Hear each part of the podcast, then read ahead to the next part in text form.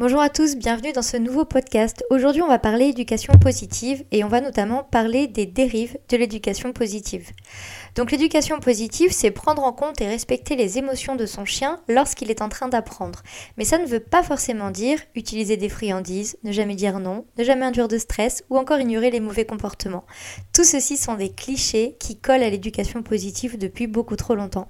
Éduquer son chien avec respect, c'est avant tout le comprendre et c'est comprendre également les causes des comportements qu'on nous demande de travailler. Et c'est aussi savoir s'adapter au maître et permettre à ce fameux duo maître-chien de trouver un équilibre. Dans la vraie vie, les gens interdisent. Dans la vraie vie, personne n'est parfait et dans la vraie vie, on ne contrôle pas tout et parfois on est fatigué ou même débordé. Notre travail d'éducateur canin est bien d'inclure le chien dans cette fameuse vraie vie pour que tout le monde se sente bien. Donc oui, il n'y a pas de honte à apprendre au chien le non en le respectant. C'est même à mon sens nécessaire car dans tous les cas, dans cette fameuse vraie vie, le chien sera confronté à ça.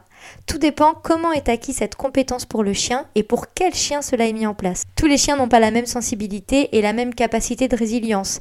Et même si nous n'utiliserons pas forcément le mot non, le concept qui permet au chien de comprendre à renoncer reste essentiel. Arrêtez donc s'il vous plaît avec vos méthodes uniques et magiques en 15 minutes par jour. Notre travail n'est pas un copier-coller unique d'une méthode universelle. Si nous devions établir des critères pour savoir qu'un éducateur canin fait du bon travail, deux critères me semblent alors essentiels. Premièrement, le résultat, permettant ainsi d'améliorer la capacité du chien à vivre dans notre foyer d'humain. Et deuxièmement, la qualité du chemin parcouru pour obtenir ce résultat. Il faut arrêter de considérer les éducateurs canins en positif comme des extrémistes d'un monde utopique ou les éducateurs canins en méthode traditionnelle comme des extrémistes d'un monde démoniaque. Allons au-dessus et réfléchissons en termes de résultats, mais aussi en termes d'approche éducative et non plus de méthode unique.